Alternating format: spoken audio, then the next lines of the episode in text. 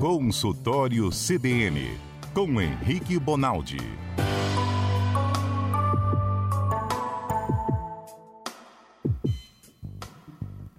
Isso é, um, isso é um coração batendo na vinheta do Dr. Henrique? Graças a Deus, né?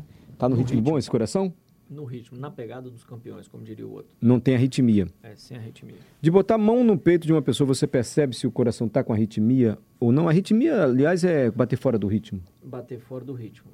Às vezes sim, Mário, mas às vezes não. É, tem, tem alguns tipos de arritmia. Primeiro, boa tarde. Boa tarde, tá desculpe, doutor. Desculpa para todo mundo aí. Tudo. Tem alguns tipos de arritmia que o, que o ritmo, se a gente for considerar ritmo como algo musical, ele se mantém. Tem uma, uma arritmia, por exemplo, por exemplo, chama taque supraventricular. Essa arritmia faz o coração bater mais rápido, mas ele não perde o ritmo. Então vira um tum tum tum tum tum tum tum tum tum, mas não perde o ritmo. Agora hum. outras, com certeza, fica tum tum tum tum tum tum, completamente fora do ritmo. Isso vocês percebem colocando o aparelhinho assim no nosso peito? Já ajuda muito, mas a, a leitura eletrocardiográfica, assim, para eu enxergar o que está acontecendo na parte elétrica do coração, não tem muita escapatória, é por eletro. Então, o diagnóstico para quem mexe com arritmia, ele não é via exame físico, na maioria das vezes ele tem que apelar aí por eletro. Hum, até pesquisei aqui ah, o verbo auscultar, e é assim mesmo, auscultar, não é isso? Isso aí. É o ato de colocar o esteto ou qualquer anteparo entre o seu ouvido e qualquer região do doente, inclusive, a gente tem condição de auscultar abdômen, carótida, pescoço, até articulação. Não, não tem problema, você pode fazer o uso no corpo inteiro. Perfeito. A gente ia falar de pressão, né? Sim, senhor. Ia falar de pressão. Mas aí o senhor começa, tá vendo? Vem as perguntas. O Tiago já está perguntando. Isso tem alguma coisa a ver com sopro no coração? Aliás, o que é sopro no coração? Não, sopro é toda vez que você escutando, ao escutando com esse tipo de aparelho, você escuta um assovio no peito. No normal, quando o fluxo Doutor, de sangue... assovio é o seguinte... Isso mesmo, você escuta um... Ou, ou esse timbre mais fino, ou às vezes você escuta o... Hum. É igualzinho um sopro. Tipo... É literalmente um sopro. Uhum. Esse chama piante, inclusive, é um sopro que parece um pio. No coração normal, o fluxo de sangue, ao passar pelas estruturas, ou pela veia, ou pela artéria, ou pela válvula, ou pelo coração, ele passa de uma maneira não turbilhonada, ele passa igualzinho uma avenida de trânsito, em que os carros que estão mais próximos à calçada vão mais devagar do que os carros do centro. Esse fluxo chama laminar. Toda vez que esse fluxo está acontecendo, você não escuta nada. Tá bom, isso aí tá bom. Isso aí, o cara tá bom. Quando esse fluxo vira uma, um, um turbilhonamento, ou seja, quando um carro atravessa na frente do outro e vira uma confusão no trânsito, faz barulho para o sujeito que está escutando. E isso na válvula chama sopro. Hum. Esse é um dos, um dos pontos importantes na medida da pressão arterial que nós vamos falar. Como é que o cara sabe que pressão que o cara tem? Ele causa turbilhonamento na artéria do cara para saber quando é que o cara está com 12, 13, 14, 15. É um princípio fisiológico aí. Vamos para a pressão, então. É, só, se eu puder recordar o que você explicou semana passada, o que, que é a pressão exatamente? Não é a pressão sangue na, na pele, não é isso? É, é na artéria, o que, que é pressão mesmo? Isso aí, pressão é o seguinte. Pressão é o, o nosso sistema cardiovascular, ele é igualzinho um sistema hidráulico dentro de casa. Você tem uma bomba que leva água para o alto da montanha ou para o 13 terceiro andar de um prédio. Esse é o seu coração. Quando ele, quando ele aciona e ele impulsiona o sangue para frente, que esse, esse sangue cai nos canos, ou seja, nas artérias, essa artéria ela tem um X de pressão. Ah, entendi. Ela dá conta de um X de pressão. Ou seja, quanto mais volume você jogar lá dentro, maior a pressão. Quanto menor o calibre do, do cano, maior a pressão. Igualzinho o sistema hidráulico. Perfeito. E a pressão arterial para nós, indivíduos, nada mais é do que você ter os vasos doentes, entre aspas, ele é um vaso que não está sendo capaz de receber o sangue como sempre recebeu em 12 por 8. Ele começa a enrijecer, ficar um pouco mais forte, e isso gera 18 por, 20 por. Entendi. Mais estreita a passagem ou muito rígida, a pressão tende a subir. Exatamente. Suas analogias são perfeitas, doutor. Quando você falou do sistema hidráulico, eu vi. Sério? É, são perfeitas para a gente entender. Não estou brincando, não. Verdade, Schaefer? Doutor, por que, que quando vocês vão medir a pressão, sempre levanta a nossa camisa bota aqui perto do, do muque aqui, bota um negócio no ouvido e fica apertando aquela bolotinha. O que, que é esse sistema que eu queria que o senhor trouxesse e o senhor teimosamente não trouxe? O que, que é aquele aparelho? Por que, que vocês fazem esse procedimento? É o seguinte, como é que eu sei que o cara está com 12 de pressão? Então, é, é desafio aqui para nós, para a gente entender. Mas é o seguinte, hum. o que, que eu faço?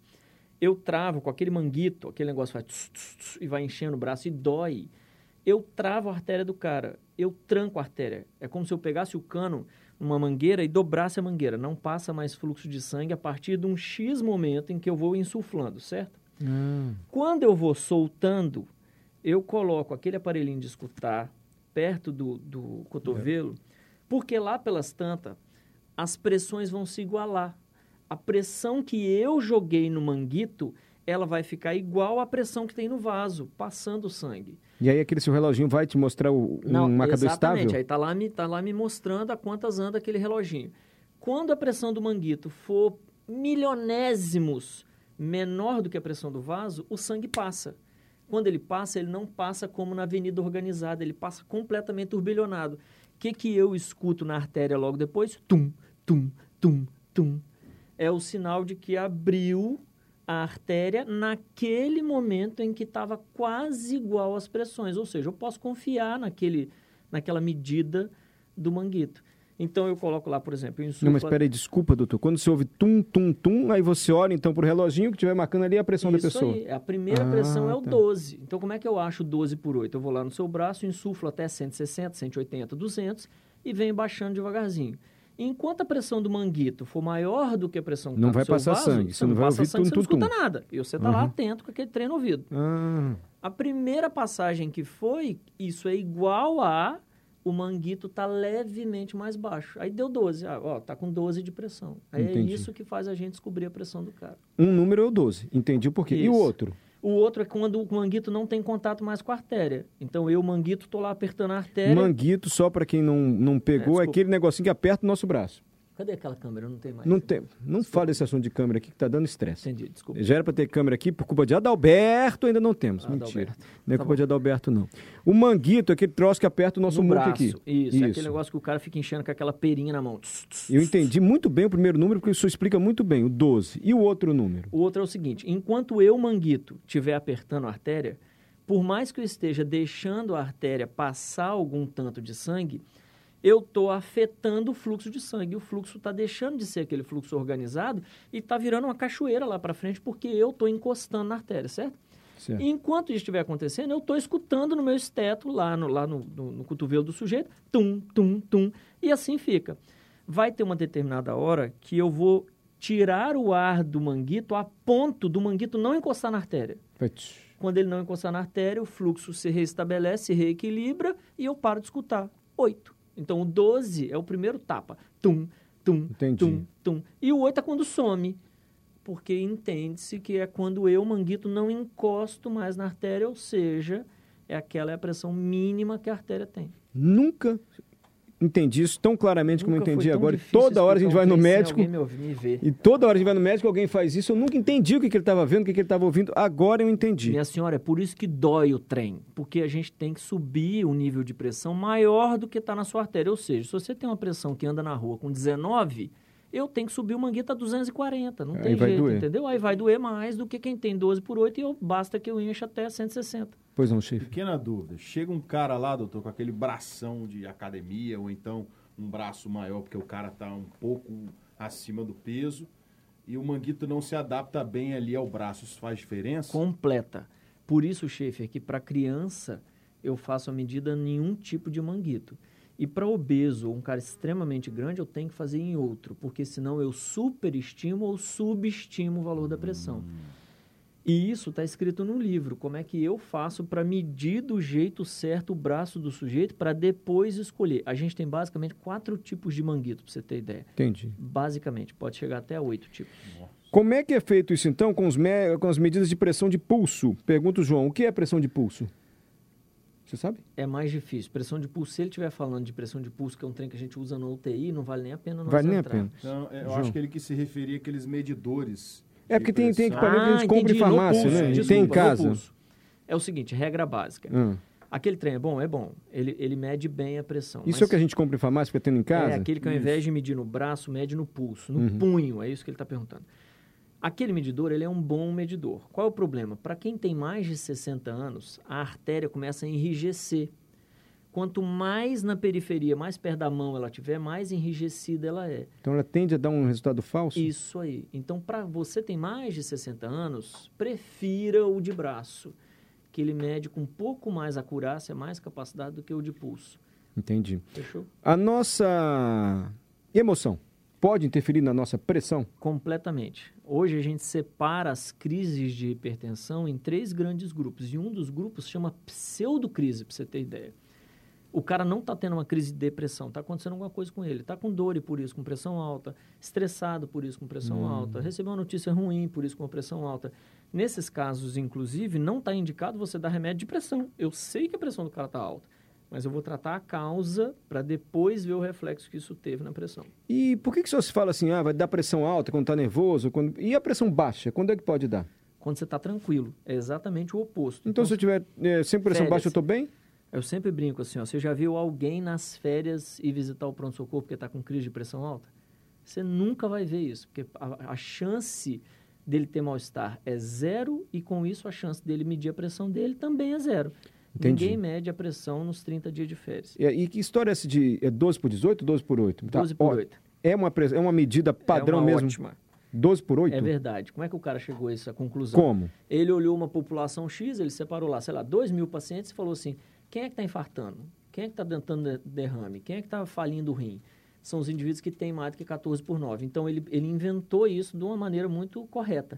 Ó, a partir de 14 por 9, o bicho vai pegar para o seu lado, porque nessa população que eu estudei, todo mundo que sofreu derrame barará, barará, tinha mais do que 14 por 9. Tá bem, quem não teve nada é o cara que tinha 12 por 8 ou menos. Entendi. Uma vez, uma senhora estava com pressão alta em casa.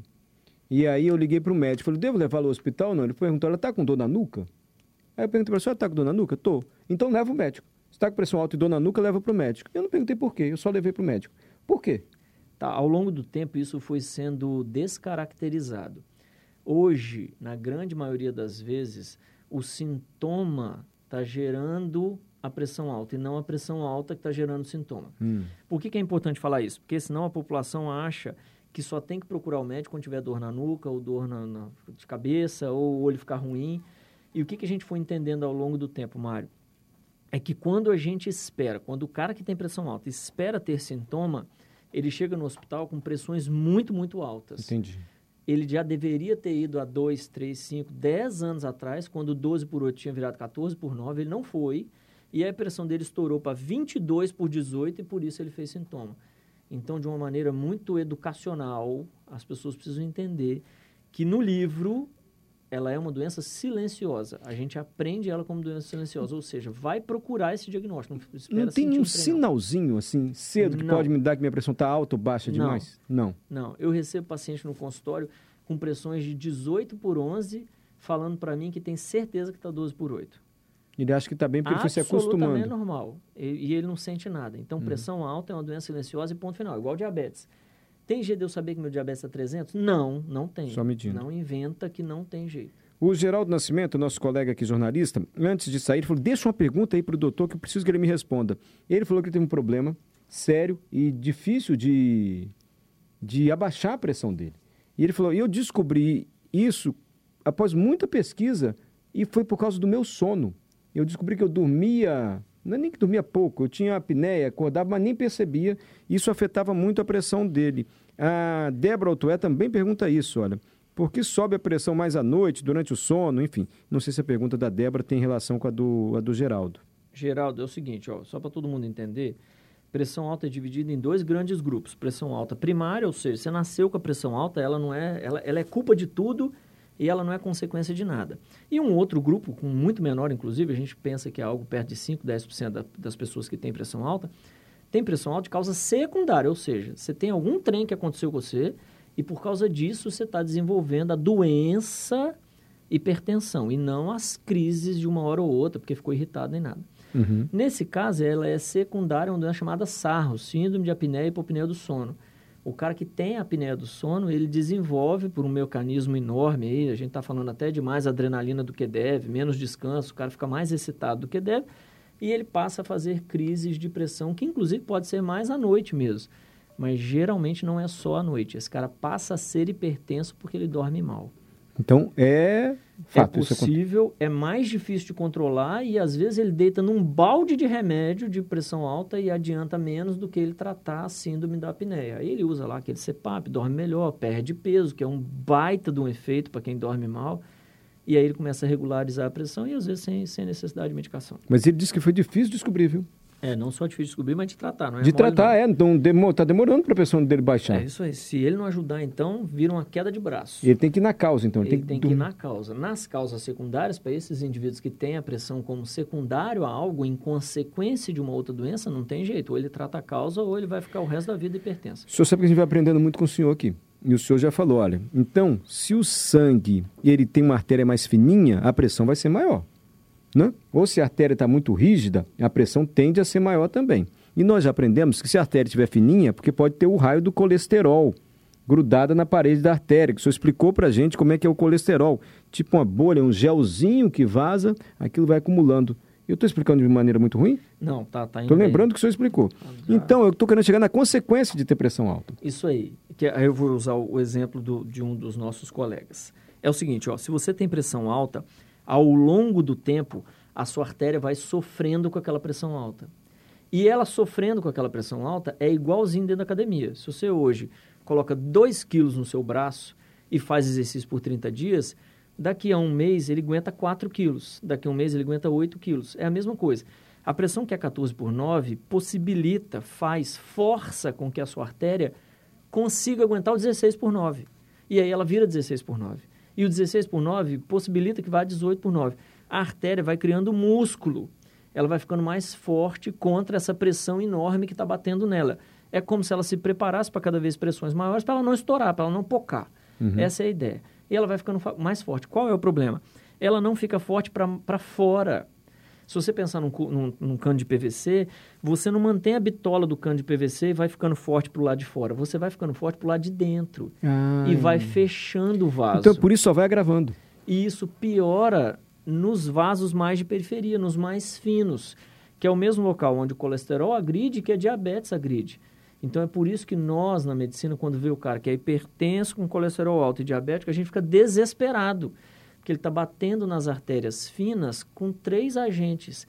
E aonde tem artéria fina? Agora é que é o tapa. Ai, meu Deus. Tem olho, você fica cego. Então é super comum o sujeito ficar cego por essa doença. Tem nas extremidades e amputa. Quantos diabetes vocês conhecem amputado? Vários. Tem no rim, o cara fica dialítico. Tem no coração, ele infarta. Tem no cérebro, ele tem derrame. Não tem na língua. Não tem na ponta do nariz. Uhum. Então, não são áreas obsoletas, são áreas muito importantes. É por isso que nós, quando vamos tratar esse tipo de indivíduo, ficamos desesperados, porque o cara precisa entender que ele está agredindo locais fundamentais para ele, em termos de qualidade e tempo de vida, inclusive, de três maneiras. né? Eu não quero que a minha artéria fina fique mais resistente por dentro, impedindo a passagem do meu sangue, minha pressão suba e eu tenho essas consequências que o senhor disse. O que, que eu tenho que fazer? Eu não quero de jeito nenhum para mim. Beleza, tem dois eixos enormes de tratamento. E não adianta você eu fazer quero saber um de prevenção também, tá? Tá bom. É, é- um deles, inclusive, é para ótima prevenção. O Ah. primeiro é o que a gente chama de não medicamentoso. O que, que é o tratamento não medicamentoso? Chama tratamento, gente. Resolve, é verdade. O cara não está falando isso porque, porque as pessoas acham que elas vão tomar remédio e continuar com a vida que elas estavam antes. Não adianta. O seu hábito te levou a ser hipertenso, na grande maioria das vezes. Se você acha que você pode continuar com o mesmo hábito, que eu vou ganhar, vou melhorar a sua vida como um todo com remédio, é mentira. É- Isso, isso, é uma, isso não é uma verdade. Dentro da medicina, isso não é verdade. Então, um dos tratamentos, que é uma das pedras angulares dessa história, é mudança de estilo de vida. Quanto menos peso, melhor meu controle. Então, o cara que tem pressão alta, que está acima do peso, melhor do que parar de comer sal, melhor do que às vezes tomar remédio é o cara emagrecer. O delta de ganho entre a pressão alta e a pressão que eu quero, ele é enorme com perda de peso. Então, esse é o primeiro ponto. Emagrecer, segundo- então. Emagrecer. Então aí já vem atividade física e alimentação. Isso aí. Se eu fizer atividade física e alimentação, eu tô, eu tô agindo de novo. Então, ainda que o cara continue levemente obeso, se ele fizer atividade física e dieta, já vai melhorar muito, muito, muito, certo? Mas Essa é- assim, mas melhor a ponto de quem a artéria se acostumou a ser mais robusta internamente. A pressão dele, a artéria já se acostumou com a pressão 16 14 por, acima do, do permitido. Volta para o nível bom? Se ele fizer exercício, emagrecer... Opa, se ele pegar pesado com isso, existe uma chance enorme. E ele voltar a ter 12 é por 8. É claro que se você pegar um cara que está batendo 26 não, por 14, você não vai chegar ao cara com 12 por 8, porque ele parou de comer sal e emagreceu. Uhum. Mas o cara que está ali entre 14, 16, 15... Volta. Mas assim, com, sem sombra de dúvida, a chance é enorme. Qual é a dificuldade? É que precisa virar um hábito. Não adianta ele fazer isso por três meses e voltar ao hábito anterior. Então ele tem que eh, resetar, é o, é o videogame. Ele reseta o videogame e começa uma nova vida. Uhum. Isso faz completa diferença. E a outra mão, que é onde a gente na medicina consegue ajudar, é remédio. Aí remédio, Mário, hoje em dia não controla a pressão alta o cara que não quer. Não precisa nem ser bom hoje em dia. Porque remédio, nós estamos falando de mais ou menos 10 classes de remédio, para cada classe de remédio tem 6, 7 tipos. Então, nós estamos falando de 70, 80 tipos de comprimido para o cara tomar. Aquele que toma duas vezes, uma vez, quatro vezes, seis vezes ao dia.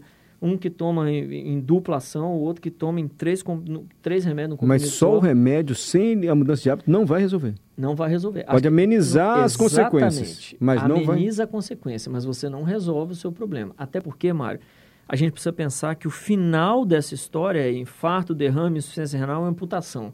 Para isso, atividade física e dieta já faz muito bem.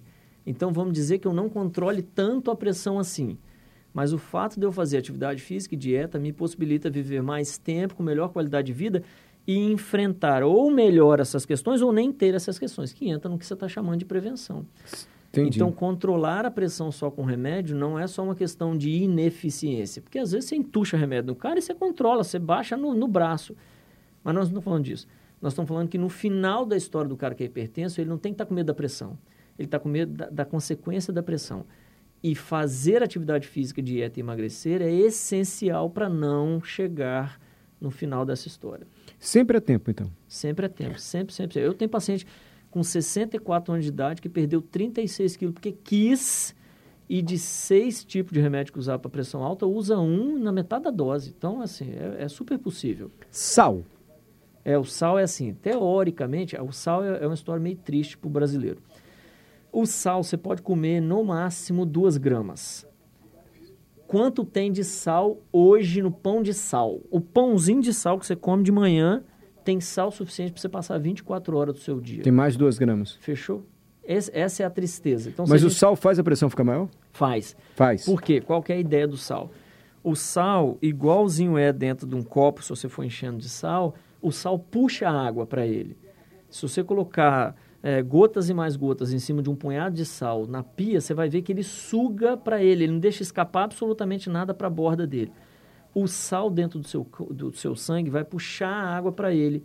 E o volume aumentado daquele sal, além de outros mecanismos centros, faz com que a pressão aumente. Então, quanto Entendi. menos sal, melhor para você. Por que quando alguém desmaia, ah, desmaiou de pressão baixa, bota sal embaixo da língua? Porque a pressão está baixa. Aí o que você quer para esse cara é subir a pressão, dá sal para ele que vai subir e é é certo pressão. isso mesmo? É certo isso, é isso certo? acontece, é verdade. Doutor, eu tenho mais uma pergunta. O que, que eu faço com Alex Cazuza, é...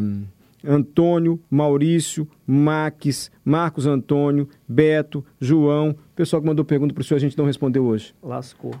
Eu faço assim. Gente, semana que vem eu prometo, tarde. eu não faço perguntas. Semana, Semana que vem a gente vai ler as perguntas dos ouvintes. Às três da tarde. Vão- Mentira, tô brincando. Não, mas a gente pode. Vamos ler as perguntas dos ouvintes, porque muita gente mandou dúvida. Aqui, e eu fiquei invocado aqui, na, não consegui Arroba fazer. Bonaldi Henrique. Boa. Boa parte eu consigo responder por lá, se alguém tiver alguma É dúvida. o, é o Instagram. Mas eu não consigo responder tudo também, não. Vocês esperam terça-feira que nós vamos falar Mas pode aí. no Instagram do doutor também, a- arroba Bonaldi Henrique. Lá ele vai trazer algumas respostas, mas eu prometo para vocês que a gente tenta responder essa maioria, a maioria das dúvidas que ficou hoje aqui. Combinado? Sim, senhor. O senhor é muito gentil com a gente, muito obrigado pela maneira didática com que o senhor explica as coisas. Agora eu entendi aquele negócio de medir pressão, né? Entendeu, chefe? Entendi. Olha o remédio, hein, chefe? Preciso ficar atento a, a todas essas dicas aqui que o. Adalberto com a doutor cara. Uma cara de Adalberto. O que, que ele quer? Fala, Adalberto. Não, é que eu sempre fiquei curioso para saber sobre essa questão de pressão. O doutor Henrique deu uma aula aqui hoje. Foi uma aula. Obrigado, Tamo junto. doutor.